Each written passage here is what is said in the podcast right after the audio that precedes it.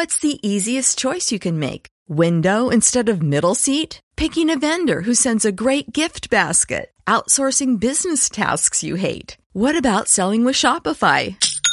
Whether you're selling a little or a lot, Shopify helps you do your thing, however you cha-ching. Shopify is the global commerce platform that helps you sell at every stage of your business. From the launch your online shop stage to the first real life store stage, all the way to the did we just hit a million orders stage. Shopify's there to help you grow. Whether you're selling scented soap or offering outdoor outfits, Shopify helps you sell. Wherever and whatever you're selling, Shopify's got you covered. Sign up for a $1 per month trial period at shopify.com slash try. Go to shopify.com slash try now to grow your business, no matter what stage you're in. Shopify.com slash try.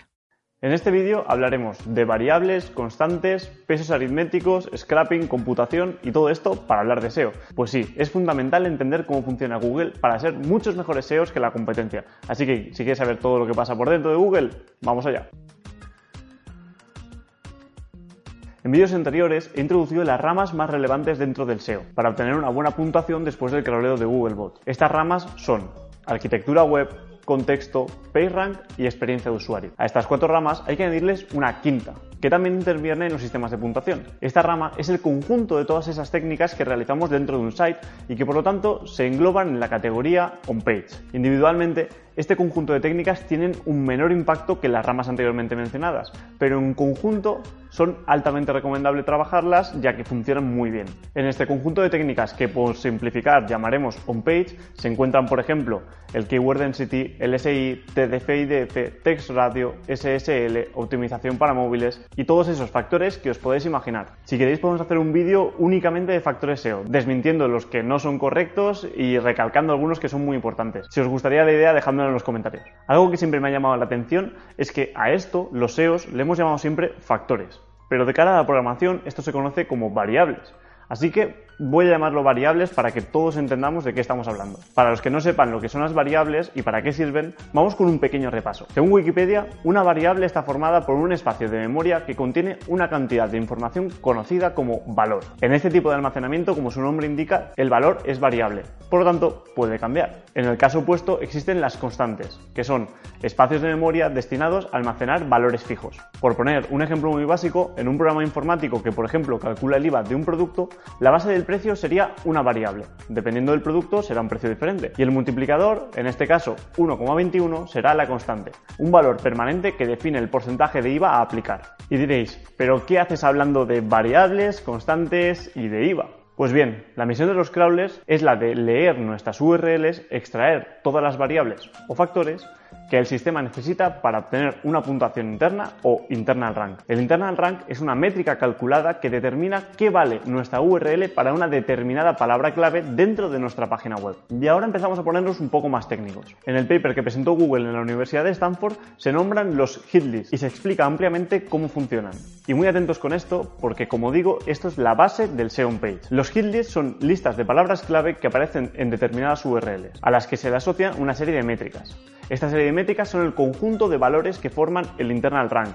Y para representar gráficamente esto, he creado un spreadsheet que compartiré en el hilo de Twitter en el que cuelgo este vídeo. También podéis acceder a él desde el comentario fijado y la descripción del vídeo. Si viste el vídeo de la semana pasada hasta el final, anuncié una cosa muy interesante. Vamos a hacer un evento de SEO en Valencia. Como es el primero que organizamos, vamos a hacer una cosa pequeña, con dos ponentes. Así que si quieres saber cuándo es, dónde y quién va a asistir, deja tu correo en marqueterosvalencia.es y te avisaremos de todo. Date prisa que tenemos aforo limitado. Vamos con el vídeo. Vamos a repasar un poco el proceso que sigue Googlebot. Primero, el crawleo. Googlebot accede a una lista de URLs de su barrel o lista de URLs pendientes para visitar. Segundo, el escarapeo. Este bot localiza todas las variables que los ingenieros necesitan para ejecutar los algoritmos de puntuación. Tercero, el procesamiento de datos.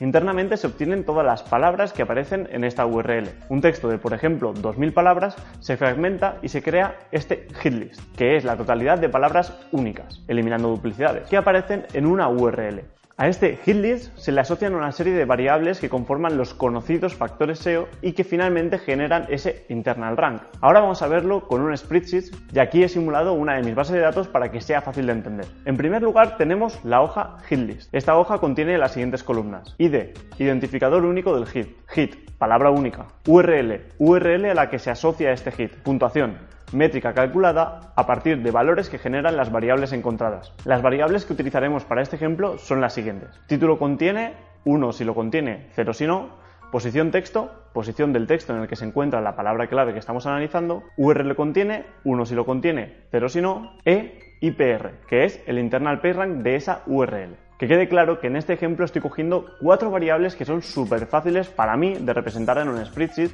con fórmulas básicas. Siempre decimos que Google tiene más de 200 de estas variables, incluso por experiencia propia programando scrappers y crawlers pueden llegar a ser miles. Como comentaba, el trabajo de Googlebot es recopilar toda esta información y almacenarla, de forma que los algoritmos de puntuación puedan hacer su trabajo para calcular este internal rank. Una vez recopilada toda esta información y todas estas variables, podríamos sumar todos estos valores para generar este internal rank, pero estaríamos cometiendo un error muy grande. Y es que para Google no todas estas métricas tienen la misma importancia. Y si os paráis a pensar, tiene todo el sentido del mundo. No es igual de importante que una palabra aparezca en la URL o que aparezca en el title. Como hemos visto antes, estas variables eran booleanas. Simplemente tenían un 1 si se cumplía una condición y un 0 si no se cumplía. Y por tanto, a la hora de sumar esta variable booleana, por ejemplo, la posición del texto, la posición de la palabra clave en el texto, nos generaría una métrica totalmente descompensada. Por ello, se utilizan los pesos. Los pesos son multiplicadores pensados para balancear un conjunto de datos según una relevancia preestablecida. Por ejemplo, si como comentaba antes tengo dos valores que valen 1, que son el tener una palabra clave en el title y una palabra clave en la URL, y para mí es el doble de importante un title frente a una URL, lo que haré será establecer un peso de 2 para el title y un peso de 1 para la URL de forma que cuando ejecuto estas funciones de pesos, los valores pasan a valer lo siguiente. Título contiene igual a 2 y URL contiene igual a 1. Esto es un ejemplo muy simple, pero aquí reside el por qué Google ha triunfado frente a sus competidores. Y es que los ingenieros de Google fueron los que mejor ajustaron estos pesos para las cientos de variables que tenían en cuenta para generar estas puntuaciones. Hay que tener en cuenta que estos ajustes y el hecho de añadir o quitar variables se realizan continuamente. Y lógicamente este cálculo da un resultado diferente para cada palabra clave según las variables que se están teniendo en cuenta. A esto nosotros, los SEOs, le llamamos actualizaciones de algoritmo. Pero realmente solo son eso, pequeñas modificaciones y ajustes en variables internas que generan cálculos diferentes y generan posiciones diferentes. Pero como puede ser un poco difícil de entender, vamos a verlo en tiempo real y veréis qué sencillo es. Vamos para allá. Vale, pues esto sería una representación de una de mis bases de datos, que es una representación o una copia de cómo indicó Google en 1997 que hicieron este primer desarrollo de Google, ¿vale? Vamos a echarle un ojo rápido, aunque ya lo hemos comentado durante el vídeo. Tenemos una página que se llama Hitlist, que tiene un conjunto de palabras que son palabras únicas para URLs y estas palabras tienen una serie de variables asociadas. Título contiene, posición texto, URL contiene e IPR. ¿Vale? Cada una de estas variables tiene un valor en función de si se realiza X condición o lo que sea, que sea necesario, ¿vale? Y podemos ver, por ejemplo, que estas serían las de GDESCO, pero si seguimos bajando, aquí tenemos las palabras de Wikipedia con los valores de Wikipedia y demás, ¿vale? En la tabla Scrap tenemos lo que realiza Google cuando analiza un sitio, que al final es almacenar información de esa página web. Tenemos la URL, el title, el contenido y el internal PageRank, y con esto calculamos todo lo demás. Y tenemos la tabla pesos, que esta es la tabla que vamos a modificar ahora para ver qué cambios generan, ¿vale? Aquí estamos asignando los multiplicadores a cada una de las variables que estamos teniendo en cuenta para este cálculo. Como he dicho durante el vídeo, este cálculo lo estoy haciendo con cuatro variables súper sencillas, pero esto lo hace Google con mm, a priori 200, pero seguramente serán miles, ¿vale? Y por último, comentar que aquí lo que tenemos es un campo de consulta, que es donde yo realizo la búsqueda que quiero hacer Google y que al final genera este ranking, ¿vale? Entonces, vamos a empezar a ver las primeras cositas. Ahora mismo todos los pesos están seteados a 1, por lo tanto, todos los valores tienen un peso de 1 y la puntuación final eh, es un sumatorio de esos valores, ¿vale? Podemos ver, por ejemplo, que título contiene no aparece en estas tres URLs. En el blog Salmón, Economía y Wikipedia, según mi escrapeo, no contiene el título de la palabra de factoring tal cual, ¿vale? Así que vamos eh, a hacer la primera prueba, que sería, por ejemplo, darle más relevancia a la URL, que sí que lo contiene, para ver cómo esta puntuación cambia y penaliza menos el hecho de no tener una URL. Por ejemplo, vamos a ponerle URL contiene igual a 5, ¿vale? y el cálculo que estamos realizando aquí debería variar bastante. Como podemos ver, ahora mismo URL contiene ya no vale 1 y ahora vale 5 y por lo tanto vale mucho más URL contiene que título contiene, exactamente 5 veces más, lo que provoca cambios en todo el ranking. Haciendo el mismo ejemplo, si quisiese evaluar otra variable de una forma diferente, como por ejemplo el internal payroll le quisiese dar un valor mucho más alto, simplemente con cambiar esta variable y ver el ranking final, ahora mismo las puntuaciones siguen cambiando, ¿vale? Y esto está generalizado a toda la web. En el caso, por ejemplo, de cambiar la consulta y poner, por ejemplo, factoraje, que es lo que premia Wikipedia, factoraje, en este modelo súper básico de una representación de Google solo nos da las dos palabras, las dos URLs, perdón, que contienen la palabra factoraje y nos lo ordena por la puntuación que está teniendo. En el caso, por ejemplo, de Wikipedia, vemos que tiene un, valor más alto simplemente porque tiene una posición en el texto mayor. Así que nada, seguimos con el vídeo. En siguientes vídeos hablaremos sobre cómo se hace esta labor y os vais a quedar totalmente con la boca abierta, así que suscribiros para no perderoslo. Paro el vídeo para decirte que dentro de poco sacaré una herramienta en la que analizo todo esto que te estoy contando, todo lo relacionado con el internal rank de tu URL. Si quieres estar al tanto de esta herramienta, déjame tu correo electrónico en la web, simplemente registrándote o suscribiéndote al canal de YouTube. Y cuando saque la herramienta te avisaré. Va a ser una herramienta completamente gratuita para analizar una URL y obtener todas estas variables.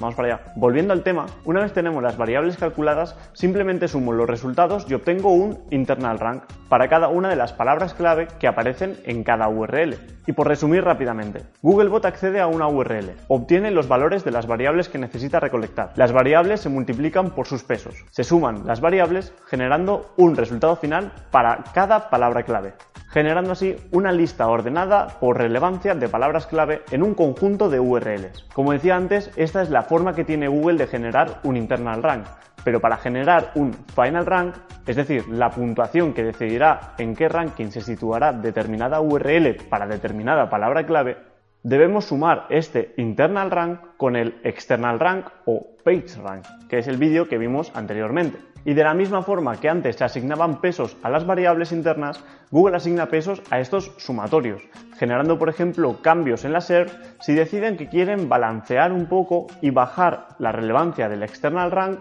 multiplicando por ejemplo por 0,9 frente al internal rank que lo pueden multiplicar por 1,1 y así actualizan los algoritmos y modifican las SERPs. Una vez tenemos bien calculado este final rank, Google simplemente obtiene todas las URLs en las que aparece la consulta que se está realizando y ordena esto de forma descendente, generando así un ranking.